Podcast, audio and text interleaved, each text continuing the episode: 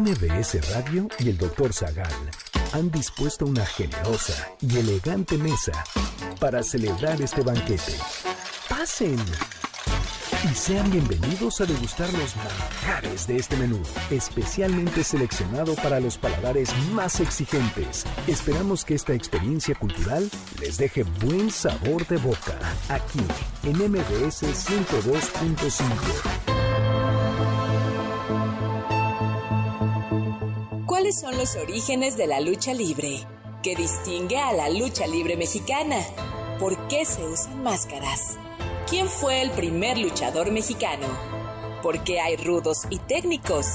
¿Qué tan cercanos son el teatro y la lucha libre? ¿Cómo llegó a México este deporte?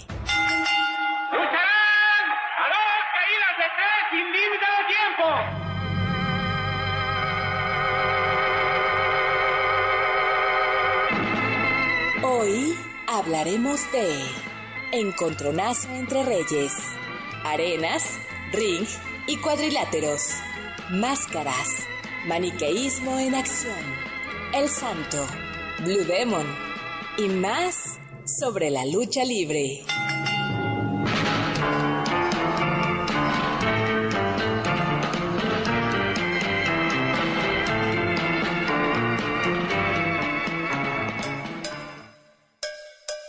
Respetable público lucharán dos a tres caídas sin límite de tiempo. En esta esquina, el Santo y Cavernario. Y en esta. Su mezcla de acrobacias, teatralidad, máscaras y fuerza hacen de la lucha libre uno de los espectáculos más completos. La lucha libre es la representación del eterno enfrentamiento entre el bien y el mal. Es el conflicto donde se encarna la pugna de Rudo, los villanos tramposos del cuento, y los técnicos, héroes que vencen con toda la de la ley. Los cuadriláteros mexicanos nos han brindado personajes entrañables, Blue Demon, el huracán Ramírez, el perro aguayo, el cavernario Galindo, y claro, el santo, ese superhéroe que luchaba contra vampiros, zombas, eh, momias y hasta nazis mexicanos. El santo no le pide nada a los Vengadores ni a los X-Men.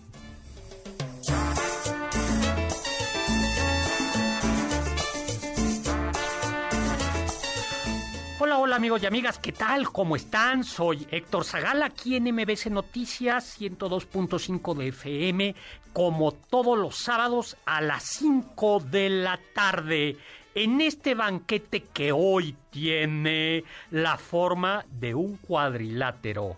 Yo seré el referee, que pondré orden porque veremos un enfrentamiento entre la técnica Carla Aguilar. Aplausos. Y, eh, y, del otro lado, al príncipe de la rudeza, al pelafustán del Rin, al hombre malo, Uriel Galicia. Oye, tú trajiste mucha porra, Uriel. Bueno, pues estaremos eh, en efecto, lucha libre a tres caídas, va a ser a cuatro bloques, ¿no? A cuatro, a cuatro bloques, a cuatro rounds y vamos a hablar, ¿no? Bueno, pues a todo esto de, que acabo de decir de la lucha libre, se le hay que agregarle, pues que es que es catártico. Si uno va a, a las luchas, gritas, ¿no? Y te limpias, te purificas el alma. Es, es un espectáculo increíble, doctor. Ya, es, es yo, yo, la primera vez que fui a las luchas, doctor, lo primero que me tocó al entrar fue ver volando un hot dog. ¿Qué probabilidades hay? Ninguna. Yo no vi así ni, un, ni, una lucha ni una llave, no, un hot dog volando. Volando. son cosas que no se pueden Eso Pero es. jamás. No, bueno, es que es, es, y además hay que agregar el show televisivo. ¿no? La, la lucha libre es, es historia de lealtades, traiciones, venganzas, justicias, ¿no? Es teatro, pero eh, no es la persona simplemente la que sube al ring, es el personaje. Y este, el personaje, tiene que contar eh, historias, un objetivo, una batalla. Y comencemos explicando eh, pa- pa- pa- quiénes son los rudos y quiénes son los técnicos. Vamos pensando, Carla Aguilar, que viene hoy con su mascarita de Blood Demon. Así Yo es, olvidé la mía. Ya con esta moda del cubrebocas, pues la mía es de el Blue Demon. Ay, Para todos padre. nuestros amigos que nos están viendo, ya sea por la webcam de MBS o por supuesto por el Facebook Live desde la página Doctor Zagal, muchas gracias y muchísimos saludos. Gracias por estar con nosotros en este banquete, ring, cuadrilátero, donde vamos a estar volando por los aires, platicando al ras de la lona y contando entonces la historia de dónde viene esta teatralidad de la lucha libre, ¿no, doctor? Exactamente. Y si quieres, antes de entrar a las definiciones, le mandamos un saludo a Juan Manuel, que ya está presente. Muchos saludos, gracias. Chava Láser, que nos está escuchando y que nos dice que sí es cierto que en Japón hay lucha. Sí, Sí, de hecho vamos a hablar de esto. Marco Exacto. Antonio Oficial dice, doctor Zagal, son los peores días de mi... eh, ay, qué pena. Fíjate que, este... Oye, no, bueno, voy a leer el... el el, banque, el tweet dice, doctor, son los peores días de mi vida. Mi papá falleció hace una semana por COVID y toda la familia está muy, muy sola. Que por favor lo animemos. Querido Marco Antonio, eh, pues un abrazo muy, muy fuerte, un abrazo muy Claro. solidario a ti, a toda tu familia. Recibe un súper, súper abrazo, de verdad. Y bueno, pues te dedicamos este banquete. Este banquete, por eh, supuesto. be- banquete Claro que sí. a, a ti y te acompañamos. este, Esperamos poder acompañarte con, con un poco de ánimo. Exactamente, pues un, un super abrazo a ti y a toda tu familia y por favor hay que seguirse eh, cuidando, Cuidando. ¿no? Cuidando. Luis Francisco Martínez, eh, que hace falta una selfie el doctor Zagal en la lucha libre, sí estamos preparando ya una excursión. Así es, Ahora, en cuanto se pueda bueno, nos vamos a ir de excursión a las Exactamente. luchas. Entonces comencemos. Carla Aguilar, ¿quiénes son los buenos? Digo, ¿quiénes son los técnicos, según usted? Pues los técnicos, doctor, son los buenos, los que pelean limpio y básicamente no se manchan con el otro luchador, no intentan quitarle la máscara, no mordidas, no, no le pican los ojos y que además tienen una, una muy buena comunicación con el público. O sea, los técnicos también conviven con el público, viven un poco de, de, de sus gritos, de sus ánimos y del otro lado está eh, eh, esta parte de las sombras, la otra cara de la moneda. A ver, y la otra cara de la moneda, a ver, Los rudos, doctor. ¿Y quiénes Los son? rudos somos aquellos que, que peleamos con técnicas inigualables. No puede confundirse con mallas o trampas. No, somos los que estamos dispuestos a ganar a todo costo. No nos importa. Vamos a ganar. No, eh, uh, ay, eh, No, ¿Cómo que no, bueno. No, porque además lo interesante es que también en esta parte, en esta narrativa donde el público participa mucho en, en este encuentro, en este antagonismo en la lona, los abucheos en realidad forman parte de lo que le da fuerza a los rudos. O sea, realmente sí les gusta ser abucheados, siempre ser aquellos que, que levantan ámpula entre el público. Sí, además son como los que meten cizaña, ¿no? O sea, como que provocan al héroe. El rudo va a ser como, Exacto. yo técnico te provoco porque eres un menso y no vas a poder ser nada, ni me vas a ganar. Entonces, esa esa cizaña y ese esos ánimos que también llegan a afectar al público, pues es lo que da un ambiente... Oh, ay, Exacto. Y, y con ese, con ese Ah, sonido sí. el rudo se pone aún más ponchado, ¿no? Sigan ustedes, ganaremos los rudos. Bueno, ahora algo que platicaba eh, Carla y yo platicábamos es que la arena eh, sirve como escenario de la transgresión porque eh, se pone, por ejemplo, en tela de juicio las imágenes de la feminidad y las imágenes de la masculinidad.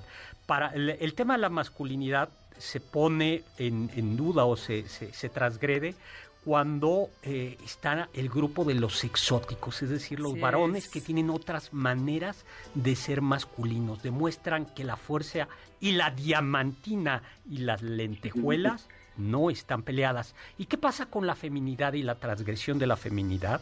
Eh, lo interesante es que eh, transgrede esta imagen que tenemos de la mujer frágil, el sexo débil, la cual no pelea y si acaso llegara a, a tener acción para conseguir sus objetivos siempre es a través de mucha ternura y de mucha delicadeza.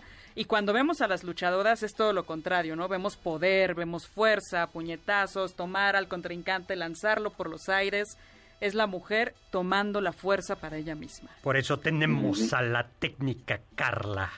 Y luego, eh, ahora, el, eh, al menos en México, en un primer momento, la lucha libre fue vista como como algo bajo, de barrio, de mal gusto. Comillas, subrayo que son comillas, propio de pelados y nacos. Cerramos comillas por varios años. Ah, es un gran eh, espectáculo. así, así se pensaba. Y tal era el poder de la lucha libre y su poder transgresión y popular, eh, su poder de transgresión que el Estado metió la mano en dos ocasiones. La primera, en 1955, se prohibieron las transmisiones televisivas para proteger a los niños que podían imitar las peleas y lastimarse. No, bueno. Sí. Bueno, yo con ese argumento, yo ahorita tengo, habría que prohibir la transmisión de la gimnasia olímpica. Sí, claro. Y les voy a decir por qué. Porque mi sobrinita, ay, mi sobrinita, le mandamos muchos saludos a, Se lastimó ayer una mano porque quiso imitar a una gimnasta olímpica y pues se lastimó. Tuvimos que ir en la noche al, hospital. Por fortuna fue un esguince, ya le pusieron una, eh, una venda. Pero bueno, pues con ese argumento se eh, prohibió sí, ¿cuántas cosas no hay que prohibir, no? Porque cualquier niño las imita y por supuesto se, se puede lastimar. El riesgo siempre Sí, y por eso, por lo menos en las luchas que transmiten de Estados Unidos, por ejemplo la WWE, al, principio aparece, oye, los acrobacias que vas a ver son profesionales, con entrenamiento y todo, no lo imites en casa. Eso, con eso empiezan. Claro. Entonces... Eh, pues sí, eh, pero para eso es en todo, ¿no? Sí, claro. Y luego hay también en los años 50, ese fue solo en la Ciudad de México, se prohibió, eh, se prohibieron las, luchas de mujeres.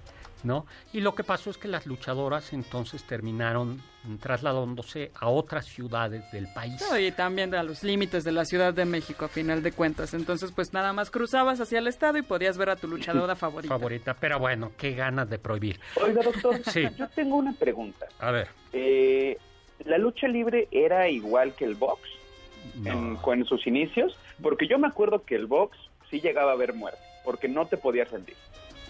Ah, bueno.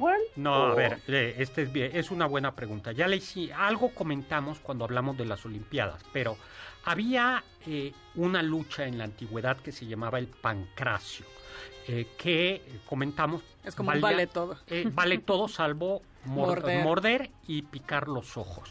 Y era, era, muy, muy viol era muy, muy violento eh, porque pues se podía sí imagínense nada más eran esas dos restricciones no puedes morder ni intentar sacarle el ojo pero paradójicamente no había tantos muertos ahí porque eh, pues te cuidabas, como se valía todo, te, te, cuidabas. Sí, entonces las, bueno, los luchadores justamente decían, no, este me va a romper la quijada, ya, me rindo. Me rindo. Y luego estaba la lucha, que era la actividad más practicada por los varones libres en Grecia. Eh, se practicaba en la palestra y como comentábamos cuando hablamos de las Olimpiadas, la lucha era una prueba de fuerza, pero también de equilibrio, eh, de equilibrio, de técnica, y el objetivo era tirar al oponente de espaldas, aunque también contaba si tocaba el suelo con el hombro o con la cadera. Es un poco más civilizado, ¿no, doctor? Porque entonces, si tu oponente ya se cayó, entonces ya no le puedes seguir pegando, ¿no? Eh, en cambio, en el pancracio, sí. La victoria era... Entonces, por, eso tienen que estar los luchadores pegados al suelo y son tres taps al, al, a la lona, ¿no? Para que pueda ganar un luchador. Claro, la lucha libre proviene de la de la de la mm. de la de la lucha, ¿no? Y vamos a contar de por qué no había, de, de cómo las, la lucha podía generar pasiones y eh, la lucha de gladiadores, pero yo digo que me, entremos de una vez a hablar ya de la lucha grecorromana en Estados Unidos. En el siglo XIX eh, llegó, gracias a los migrantes europeos a Estados Unidos, la lucha greco-romana. Y bueno, se presentaba, ya nos tenemos que ir, eh, esto en espectáculos ambulantes en ciudades como Los Ángeles, Chicago, Nueva York, San Antonio y El Paso. Y que este tipo de lucha eh, greco-romana es lo que dio origen al wrestling. ¿Lo dije bien? Ah, sí, doctor. Al wrestling. Bueno, pues vamos a un corte porque ya tocaron la campana.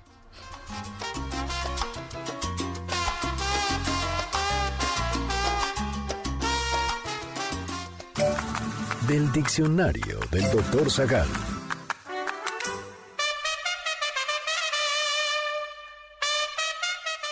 El coso es la plaza, sitio o lugar cercado donde se corren y lidian toros y se celebran otras fiestas públicas.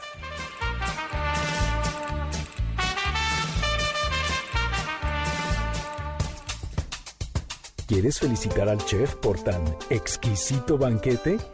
Llámale al 55 51 66 1025 en MBS 102.5. ¿Quieres contactar a los ayudantes del chef? Puedes escribirles en Twitter, arroba Carla Paola-AB, Pablo Alarcón, arroba Pablo Alar, Héctor Tapia, arroba Toy Tapia.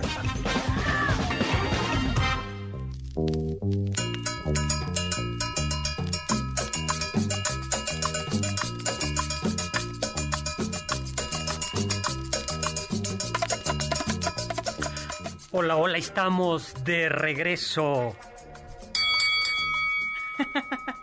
Estamos de regreso y tenemos nuevamente eh, este... Em, ya descansamos lo suficiente, doctor. Podemos entrarle a otro, otro encontronazo. Exactamente, ¿no? Pues, Héctor Zagal, aquí en 102.5 estamos... ¿En qué teléfono? Al 5166-1025. Ahí pueden contactarnos, mandarnos saludos, preguntarnos algo. Y bueno, como estamos con esta musiquita de un poco de fiesta, doctor, ¿qué le parece si regalamos a quienes nos están escuchando unos unos códigos, vamos a llamarles así, pero son como pases, unos, dos, unos boletos para ir al cine. Son cinco códigos dobles para que vivan la mejor experiencia del cine con Cinépolis. Eh, pueden consultar la cartelera, horarios, estrenos, preventas y promociones que hay para ustedes gracias a MBS Radio y a Cinépolis. Y va a ser muy sencillo. Lo único que tienen que hacer es mandarnos un video de ustedes haciendo una llave voladora. No, no es cierto. no, no es cierto. haciendo, El, haciendo el martinete. exacto, haciendo el martinete. Haciendo a su hermano o al que, a su primo que peor le caiga. no, no, es cierto, no es cierto, para nada. Para nada. Nosotros también decimos, no intenten esto, ellos son luchadores profesionales.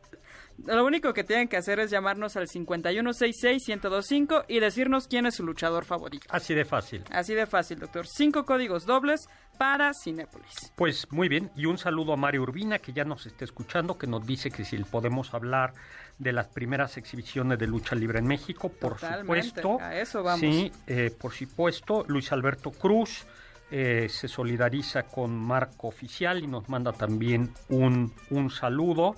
Y tenemos a Juan Carlos Núñez, que conoció en los años 90 Black Magic y al vampiro canadiense, que ellos no hablaban castellano, ¿no? Y por eso a él le tocó eh, ser, saludarlo, se, le, le tocó saludarlos. Juan Carlos Núñez. Híjoles, qué, padre. Bueno, por... yo quiero mandar un saludo especial a Abisman, este luchador profesional, uno de los ídolos de la arena Naucalpan, casi 30 años de trayectoria como luchador. Entonces yo quiero mandarle muchísimos saludos y también saludos especiales a nuestros amigos del Ahuizotla, ahí en los límites entre Estado de México y la Ciudad de México. Un super saludo. Super saludo a todos nuestros amigos del Ahuizotla. Y nos contaban por ahí una anécdota, ¿no? Ah, sí, doctor, eso es muy interesante. Desde Facebook, Juan Carlos Arismende Dávila nos dice, por un lado nos, nos pregunta si usted es rudo o técnico. Eso lo dejamos en suspenso, doctor, a ver qué nos contesta. Y nos decía que así como es aficionado al banquete, también es aficionado a la lucha libre. Que a las 5 está aquí, desde las 5 está acompañándonos y que sorpresivamente eso empezaban las grandes funciones en el Toreo de Cuatro Caminos cuando era arena de lucha libre. Hasta las 5 de la tarde. Pues tenemos, eh, decíamos que en Estados Unidos eh, los pueblos originarios de Estados Unidos, o algunos de ellos, practicaban un tipo de lucha parecida al judo. Pero el hecho es que a Estados Unidos introdujeron estilos de pelea que venían de Inglaterra y que eran tres fundamentalmente. Eh, eh, se les conocía por el condado inglés de donde provenían. Estaba el estilo Cumberland. A ver ese en qué consistía nuestra querida técnica, el estilo Cumberland. Ese era una lucha grecorromana, doctor, donde se tenía como objetivo tomar a tu oponente y lanzarlo, pero mientras lo mantenías agarrado. Entonces yo creo que eso era todo, todo un espectáculo. No sé si lo agarraban como del cuello y le daban unas cuantas vueltas antes de soltarlo o algo así. Pero un poco estilo lucha grecorromana, donde el gran objetivo era lanzarlo. Luego teníamos el Cornwall y Devonshire, que es el mismo que eh, consistía, eh, tú, tú, sabes, eh, los rudos conocían el Devonshire supuesto, nos, nos especializamos en eso, porque este incluía el uso de chaquetas. O sea, era como el judo y jiu-jitsu, pero, o sea, tú tenías permitido agarrar de los arneses de la chaqueta a tu contrincante. Entonces, ese es un modo donde nosotros ganamos, que nos agarramos de las greñas y de las chaquetas. Eh, luego está finalmente el, tercer estilo, el Lancashire. Y este eh, que practicaba que practica también Carla, ¿cuál es? este doctor también es conocido como Catch as Catch Can. Catch as Catch Can. Atrápame si puedes. Exacto, algo así como atrápame si puedes. O, también me parece que el sentido era algo así como atrapa o sea atrapado. Y este es lo que más podía parecerse al pancracio de la antigua Grecia, entonces se da muy... Todo se vale. Eh, pero este estilo es lo que ya después se fue, se, se va a convertir en uno de los paradigmas de lo que sería la lucha libre, donde únicamente el luchador o, se desmaya, es noqueado, o puede indicar con tres golpecitos, me rindo. Ya. Y este estilo se hizo muy popular durante la Guerra de Secesión para entretener a los soldados, y ya para finales del siglo XIX eran multitudes las que iban a los torneos, a, los torneos de este tipo de lucha. Los circos ambulantes eh, mantuvieron vivo el, deporte eh, y lo hicieron a más un negocio, un, un gran negocio y seguramente también peleas arregladas. ¿Y cómo llega la lucha? a México? Pues dicen que durante la segunda intervención francesa y el imperio de Maximiliano, dicho sea de paso, está ya imperio en, eh, que está basado en el, castillo de, Chapultepec. Yo ahorita voy uh. para allá. Y, ah, pues vamos a hacer una cosa de una vez. Les vamos a regalar 12, un ejemplar, vamos a regalar dos ejemplares de mi novela Imperio, eh, la novela de Maximiliano. Esta nueva edición que Esta nueva edición, eh, publicada por Planeta, a quien nos diga una película del santo a los dos primeros. buenísimo. A que nos marca el 516-605 y cuando nos diga una película El Santo, se, va, se van a llevar un ejemplar de mi novela Imperio. Bueno, pues el hecho es que eh, los suavos, los soldados franceses, trajeron la lutte, la lucha. Eh, y se asegura que cuando el mariscal Bacén se casa con la mexicana Josefa Peña y Azcárate, ahí en el Palacio Buenavista, o el Museo de San Carlos, pues que hubo un torneo de lucha greco-romana. Pero ya para finales... Qué padre, ¿no, doctora? O sea, ahora en las bodas también hay torneos de lucha greco-romana, pero a veces entre los que ya llevan unas copas encima, ¿no? Por cierto, ¿saben quién se casa hoy? ¿Quién, doctor? Pablo Alarcón. Ay, muchísimos saludos a Pablo y a Tere. Qué padre, muchas felicidades. Bueno, pues a finales del siglo XIX en México, las exhibiciones de lucha en realidad eran un entretenimiento para extranjeros, pero poco a poco los circos ambulantes fueron haciendo que se convirtieran en un espectáculo junto con los fortachones inéditos. Y en una de esas presentaciones, dice la leyenda, una noche de 1894, un niño de 13 años quedó fascinado al ver entrar a Romulus, un Hércules italiano eh, que fue, eh, que era capaz, esto yo no me lo acabo de creer, pero, pero esto lo dice, no, lo dice nuestra fuente, que fue una entrevista, eh, y entonces se decía que, que Romulus era capaz de, en una viga, cargar a un jinete con todo y su cabalgadura. ¿Usted puede hacer eso, Uriel? la leyenda? Yo puedo cargar em, un sillón. Ay, sí, pero uno un de sillón con mi familia encima mientras ellos traen unas pesas de 45 kilos. Ajá, te la vamos a hacer, qué bueno, te la vamos a hacer aquí, que muevas, eh, que nos ayudes a barrer la cabina. No, por nada me llamo Uriel Rómulus. Rómulus. Pues resulta que el niño que vio a Rómulus era Enrique, eh, Enrique Ugartechea y que mm. regresó el niño después de ver a Rómulus eh, con... No, pues emocionadísimo, doctor? Diciendo, yo quiero ser como él. Exactamente. Y Ugartechea comenzó a entrenar y se convirtió en un símbolo de fuerza. Y dice la leyenda, lo decía también, que eh, pudo emular a Rómulus y que era capaz de cargar a un jinete con todo y caballo. Sí. Eh. por eso decíamos que era inédito, ¿no, doctor? O sea, fortachones inéditos, porque... A ver, ¿quién, ¿quién se atreve ahora a decir, quiero ser como Rómulus, quiero ser como Enrique Ugartechea? Y nos invita a ver. Y lo cierto... ¿Un caballo, doctor? Un caballo. Qué fácil, qué fácil. Ay, sí. Ay, sí. Se lo vamos a poner.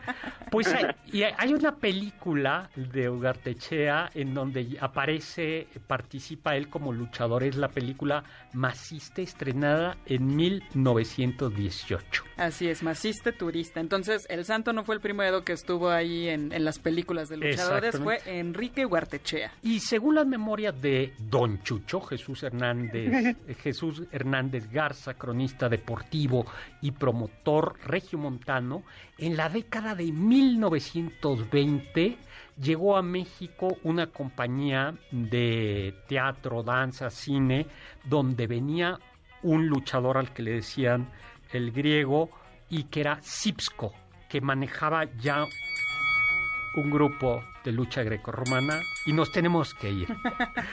vamos a un corte, regresamos.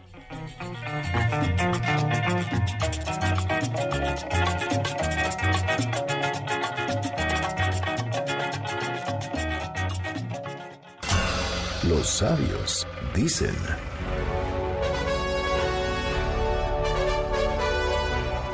mí se me hace que la lucha por la vida es un poquito más difícil que la lucha libre, aunque también la lucha libre es una lucha por la vida.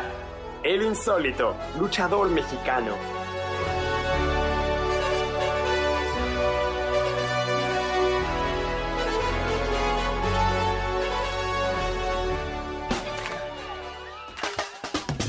¿Faltaste alguno de nuestros banquetes? ¿Quieres volver a degustar algún platillo? Escucha el podcast en mbsnoticias.com. MBS 102.5. ¿Tienen algún comentario? Pueden contactar al chef principal, el Dr. Zagal, en Twitter, arroba hzagal.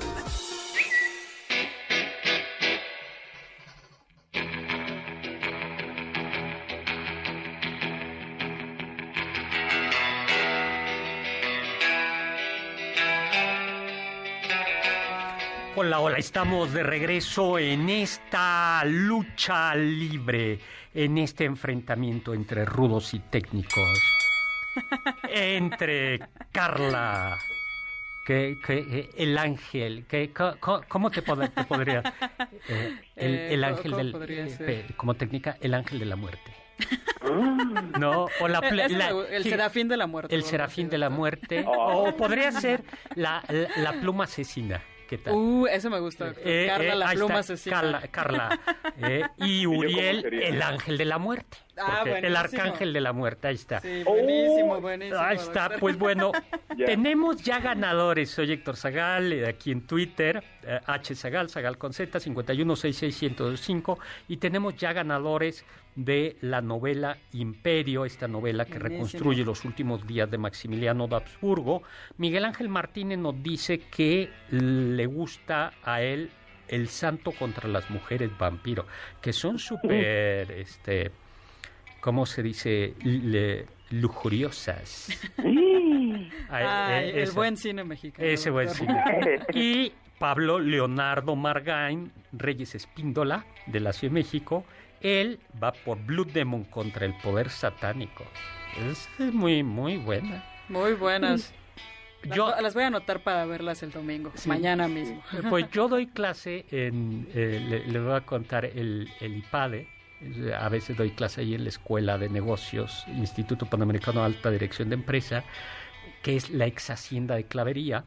Y ahí se grabaron algunas películas de luchadores. ¿En serio? No cuando era IPADE, sino cuando Sí, era... sí, sí. La hacienda. Exactamente, la hacienda. ¿Y no rondan por ahí sus fantasmas, doctor? Creo, estoy casi seguro que se que ahí se grabó eh, una es contra las mujeres, contra la mujer araña, que son unas arañas Ah, del sí. espacio que Sí, se sí, alimentan de cerebros. Bueno, pues en, bueno, qué 1900 maravilla. eh, eh, en, en 1900, a ver, vamos a ver si tenemos más saludos en Twitter. Tenemos Mientras, doctor, por Facebook tenemos saludos de Renata Porras, que nos está escuchando desde Ensenada. Dice que se puso las pilas para vernos en vivo, porque ya son dos horas más temprano. Muchísimas gracias y muchísimos saludos. ¡Ay, qué padre! a- también saludos a Ani Galicia, que nos dice que los luchadores de ahora son muy diferentes de aquellos de los años 70. Pues sí, todo, todo ha ido evolucionando en este mundo de, de la lucha libre. También saludos a Ismael Pérez Jiménez, nos manda saludos a todos en cabina, muchas gracias. También Sofía Segovia nos escribe, gran programa, saludos a todos. Y Aida Rosas, por supuesto, está ¡Aida! ahí escuchándonos. Y nos pregunta si el santo se adelantó a su época. Claro. Ah, por supuesto. Por supuesto. Lo, lo decía, ¿no, doctor? O sea, ese es el verdadero superhéroe que además no tenía una... No estaba disociado el santo de la persona, Ah, ¿no? claro, eso es algo que siempre me gusta decir, eh, pero es que a diferencia de los superhéroes estadounidenses o en general el superhéroe que está o el héroe que, que, que está desgarrado interiormente porque no puede vivir su vida privada porque su vida pública se lo impide y esto hace pues, esto hace pues, Sí, que. Ana- Peter Parker y Spider-Man, Spider-Man, dicotomía exactamente total, ¿no? o es lo que lleva a Anakin al lado oscuro de la fuerza Claro. ¿no? Eso, en cambio, el santo Blue Demon, yo siempre lo he dicho, son los héroes por excelencia, Claro. porque vemos al santo que tiene novia, niño. Ah, y- cenando en no, lugares Tomándose un highball Blue claro. Demon. Eh, el, el clásico de las momias de Guanajuato termina Mil Máscaras, Blue Demon, y el santo cenando en un hotel de Guanajuato. ¿no? Pero está chistoso, creo que en esa película se llama El Santo contra las momias de Guanajuato. Y aparece en el que último santo nada más aparece dos minutos al final, ¿no? Con las bombas, con las lanzallamas, exactamente. Bueno, pero eh, saludos a Guadalupe Brice- Briseño y a Mishuka Shore, que también nos Muchos está, saludos. nos está escuchando. Bueno, pues en 1952, don Chucho recibió de Emilio Azcárraga Vida Orreta la encomienda de promover la lucha libre en México. Y don Lu- Don, don Lucho. Don Chucho impulsó lo que haría eh, de la lucha libre uno de los espectáculos más entrañables del pueblo mexicano. La música, las grandes presentaciones, la historia detrás de los nombres de los luchadores, como la de El médico asesino, de quien se decía que cubría la cara, su cara, por la vergüenza de haber perdido un paciente en el quirófano. No, bueno, Y qué historia. Todo, todo sea. eso era parte de la creación del personaje de Don Chucho. Pues Don Chucho afirmaba que antes de la troupe del griego Sipsko ya habían llegado a México presentaciones de lucha libre con luchadores estadounidenses. Los foros de la lucha libre y, eh, se incluían en el Circo Ataide, el Circo Rin, los teatros Principal, Colón, Arbeu, el Tivoli del Liceo, para quienes que conocen la Ciudad de México, el Tivoli del Eliseo queda por ahí por Santa María. Insurgentes y Gentes. Pedro Alvarado, ahí Exactamente, estaba. ¿no? Luego, en mil... Puente de Alvarado, eh, Puente de perdón, Alvarado. Puente de Alvarado. En 1924, el dueño del Tivoli, el Eliseo Vicente de Villar, amplió la parte trasera de su inmueble para tener eh, ahí una pequeña arena donde había las dos grandes aficiones de México, que era el box y la lucha libre. Porque si se acuerdan, cuando hablamos de fútbol, en realidad en México el fútbol era un eh, deporte elegante. Claro. no era no era un deporte popular. Doctor, pero esto también está interesante porque el Tivoli del Eliseo era para, vaya, para gente de dinero, ¿no? No era para el populacho, por así decirlo. Y ya para 1924, el mismo dueño dijo, caray, esto es tan fuerte y la afición está creciendo que tengo que hacer un anexo para ello. ¿no? Los Tivolis eran como jardines, como restaurantes campestres. La historia de la lucha mexicana continuó con un personaje clave en el desarrollo de la lucha libre, que es Salvador Lútero, eh, que fue exteniente de la Revolución Mexicana y que combatió bajo las órdenes de Álvaro Obregón. Lútero trabajaba como inspector del Departamento de Impuestos en Ciudad Juárez eh, y ahí, en los años 20, 30, se enamoró de la lucha libre, que la veía en El Paso, Texas, y eso lo inspiró a fundar la empresa mexicana de lucha libre en 1933. Eh, y esta empresa mexicana de lucha libre después se convertiría en el Comité Mundial de la Lucha Libre, la empresa más antigua dedicada a la promoción de este deporte y que contaba con cuatro eh, arenas la Arena México, la Arena Coliseo, la Arena Puebla y la Arena Coliseo de Occidente. Oiga, doctor, yo tengo una pregunta ahorita hablando de lucha. ¿Por qué hay algunos que usan máscaras y por qué hay algunos que no? Ah. ¿Cómo, se dio eso? Eso, bueno, pues eh, hay una discusión, pero se piensa que se habla, se rumora que ya para 1850 había en Francia un luchador enmascarado que se llamaba el ángel enmascarado. Lamentablemente no tenemos evidencia de él. Sin embargo, en el, el, Le Monde de 1867, ya, ya eso ya está documentado, habla de un luchador enmascarado que se llamaba este Lo más que el hombre, enmascarado. No, no había mucha historia detrás. Pero lo que sí está ya muy, muy documentado es que en 1915 un luchador enmascarado sirvió para como gacho comercial para revivir un torneo de lucha de Estados Unidos en la Ópera de Nueva York. Eh, algunos luchadores famosos fueron eh, ahí como el estrangulador Luis. Qué gran nombre, ¿no? O sea, te vas a enfrentar contra el estrangulador Luis. El polaco Sipsko, eh, Alexander, Alexander Alberg Ben Roller. Sí, ahí lo que pasó es que en este torneo asistía a primera fila un enmascarado que decía, déjenme luchar, déjenme luchar. Y finalmente eh, lo dejaron luchar, eh, ganó una, empató otra, y bueno, pues sí, sin duda fue un Sí, fue un super gancho, ¿no? Porque parece que además este torneo ya se estaba tornando un poco aburrido y entonces este luchador, todo el misterio de quién es, qué, qué tan fuerte será, pues bueno, ganó una pelea, quedó empatado y demás, pero lamentablemente el año siguiente, de 1916, ya que se había hecho de un nombre... Y no tenemos que ir. Oh, bueno, doctor, después de esto les, les terminamos de contar.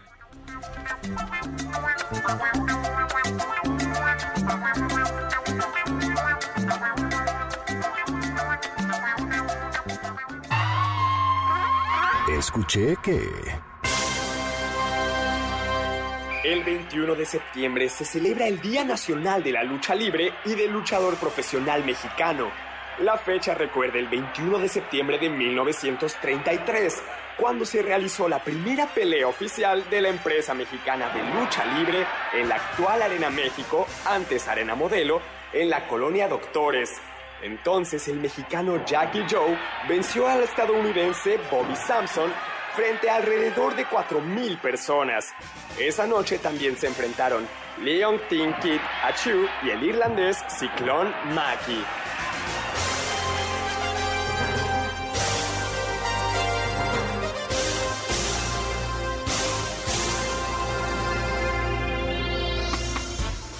Contacto con nosotros en nuestra página de Facebook, Doctor Zagal.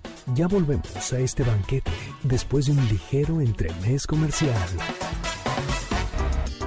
¿Listos para el siguiente platillo? Quédate con nosotros. Aún hay mucho por picar y la promesa sabrosa, el postre.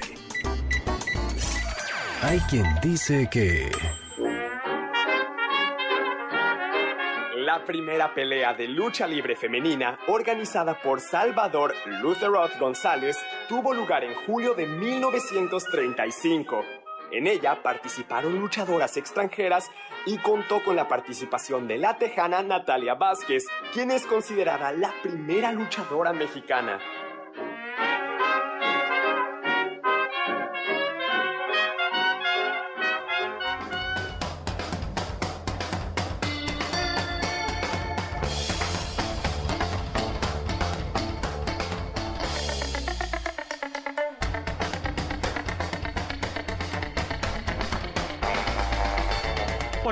Estamos de regreso en el ring que enfrenta a la pluma asesina, que es Carla Aguilar, contra el arcángel de la muerte, que es Uriel Galicia, y yo soy su referí, Héctor Zagal, hablando de la lucha libre aquí en MBS 1025, el banquete del doctor Zagal y de Carla Aguilar. Y nos preguntaban algo sobre Carlita. Claro, sobre las luchadoras femeninas, porque claro, contamos que también están los luchadores varones, las mujeres, el grupo de los exóticos. Ya en la cápsula Héctor Tapia nos, nos contó cuándo fue la primera lucha de una mujer y quién es considerada la primera luchadora mexicana. Y también algo interesante es que el médico asesino, este luchador profesional de nombre Cesario González Manríquez, Maríquez, perdón, eh, él tenía, él fue el primero que tuvo como compañera a una mujer. Y eh, el nombre de, de su compañera era la enfermera del médico asesino. Pero la quitaron. Así es, los prejuicios hacen lo suyo y dijeron, no, no, bájenla. Y poco duro. Uruchurto fue el que prohibió en la Ciudad de México las luchas eh, femeninas. Así es. Dos atletas o dos, dos luchadoras interesantes, importantes. Irma González, quien para enfrentarse a la luchadora estadounidense Vicky Williams, le, eh, se puso el nombre, con permiso, de la novia del santo. Le pidió permiso al santo para utilizar. Era la novia del santo. Y luego está eh, otra luchadora que era Toña la Tapatía, que además fue la primera mujer eh, referee. Pero yo creo que es en los años 80 cuando ya hay más, eh, hay un resur no resurgimiento, sino hay un surgimiento de más luchadoras, como la princesa Sugeti, ¿no? Que eh, perdió la máscara tristemente, ¿no? Eh, ¿A quién más? Eh, Marta Villalobos, la diva del ring, ¿no? Por Así ejemplo. es, o ¿no? Lady Apache, Sandra González Calderón, qué buenos nombres. Pues Sí, bueno. Pero Doctor, tenemos algunos saludos antes de que, de que se nos acabe el tiempo. José Martínez de Xochimilco nos dice que le encanta el programa en- y nos dice que lo, que lo hagamos en nombre de algunos luchadores enmascarados, técnicos Super H, el Rudísimo. Dice que su nombre debería ser el super filósofo, el doctor Zagal, como luchador profesional.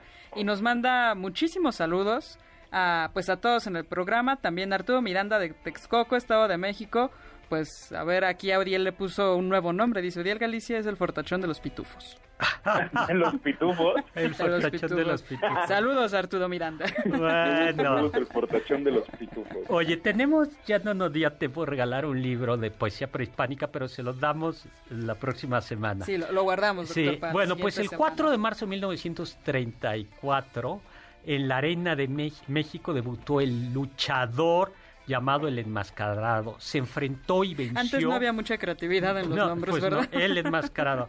Eh, venció al campeón nacional olímpico David Barragán. Al siguiente domingo venció a Antonio Canales y un reportero deportivo, Kiri Pullitas. Kid Pullitas descubrió la identidad de el, del enmascarado, ¿no? Así es. Del, del enmascarado. Pero Que era un tal Texas Kid, ¿no? Un campeón del sur de los Estados Unidos que lo habían contratado únicamente para enfrentarse dos veces y regresarse. Sin embargo, luego el personaje eh, fue retomado por Mario Núñez, quien apareció como el enmascarado en abril de, 1900, eh, de 1934 en la arena. eh, en la eh, arena. Otros, en- yo creo que este es el origen. Otros enmascarados. El enmascarado vasco que se presentó de abril a junio de 1934 en la arena Peralvillo Cozumel, ahí en Tepito. ¿no? En, en, Tepito. Luego el enmascarado rojo, seguimos como la poca creatividad, en el Tivoli del Eliseo, en la Arena Libertad, en 1934. Pero el primer encuentro entre dos enmascarados tuvo lugar en la Arena Peralvillo Cozumel, entre el enmascarado USA contra el enmascarado vasco, 24 de junio de 1934. Y fue Lútero eh, el, que, em, el que impulsó la, lucha, el uso de las máscaras, ¿no? que la tomó en Estados Unidos. Pero en realidad aquí se, se convirtió eh, bueno, se convirtió en algo muy, muy, muy, muy, muy importante. Claro, y que ya hablábamos, ¿no? Que forma parte de esta narrativa muy teatral de la lucha, este antagonismo entre rudos y técnicos. Doctor, ahora que hablábamos de la arena Pedalvillo Cozumel, que como decíamos se encontraba en Tepito, yo quiero mandar un saludo muy especial a María Concepción Mendieta, que siempre nos escucha por podcast, siempre nos deja muy buenos comentarios y que además ella nos escucha desde el barrio de Tepito. Ay, pues. Entonces, muchísimas gracias, un súper saludo. Un súper súper saludo. Oye, pues tenemos también, eh, alguien preguntaba que si había lucha libre japonesa, sí, Así es. está la Puroresu, Purorese, ¿no? Puroresu, Puroresu, que en sus orígenes... Ah. ¿Cómo? No, no, no, un chiste. Iba a decir por eso. por eso. Dije, eh, Uriel sabe japonés. La Puroresu, eh, puro, Purore, a ver, puro re su. Así eh, es. Eh, que tiene sus orígenes en la lucha eh, estadounidense, y que es menos teatral, es más seria en la narrativa de sus personajes. Y se habla sobre todo de perseverancia y fuerza. Sí, los, los luchadores tienen esta como una cuestión más individual, no tanto de de, de, si le cae bien al público, no hay tanta interacción con el público. Y algo interesante es que así como en México tenemos al grupo de los exóticos, que es esta parte que sin ninguna agenda política detrás es muy inclusiva, donde se encuentra lo masculino, lo femenino, lo que no es ni masculino ni femenino, etcétera. También en esta parte de la lucha libre japonesa existe ese grupo de los exóticos. Los Entonces quizás la lucha libre es el deporte más inclusivo, doctor. Luego, pues yo creo que la gran figura, no necesariamente es una de las grandes figuras, es el santo Rodolfo Guzmán Huerta, que nació en Tulancingo, Hidalgo, practicó fútbol, béisbol, aprendió lucha olímpica eh, y bueno, pues comenzó en, en Arena Chica de la Ciudad de México, en Escandón, en Libertad, eh, comenzó originalmente a luchar como Rudy Guzmán, luego como nombres El Hombre Rojo, El Murciélago 2, pero fue hasta 1942, por, sugerencia de este famoso referee Jesús Lomelí, que se puso el santo inspirado en Simón Templar, alias el santo, que es este héroe justiciero de las novelas policiales de Leslie Carteris y que después daría origen a una serie de televisión. Bueno, pues ya nos tenemos que ir. Muchísimas gracias en cabina a Carla Aguilar, a Ulier Galicias, en cápsulas a Carmen Cruz, Larios, a Héctor Tapia, controles Luis Morán, muchísimas gracias, producción, Carlita, Juan muchas Carlos gracias, doctor. Yo quiero mandar unos saludos a mi tía Nelly, a mi abuelita Rosy, a mis primos, a Gustavo Campo, a mi mamá y nada más, muchas gracias. Y pues los dejamos con el siguiente programa, Balones al Aire, con Eduardo Chabot y todo su equipo y lo dejamos con Immanuel Can, Sapreaude, Atrévete a Saber, yo soy Héctor Zagal, mi Twitter arroba Zagal con Z.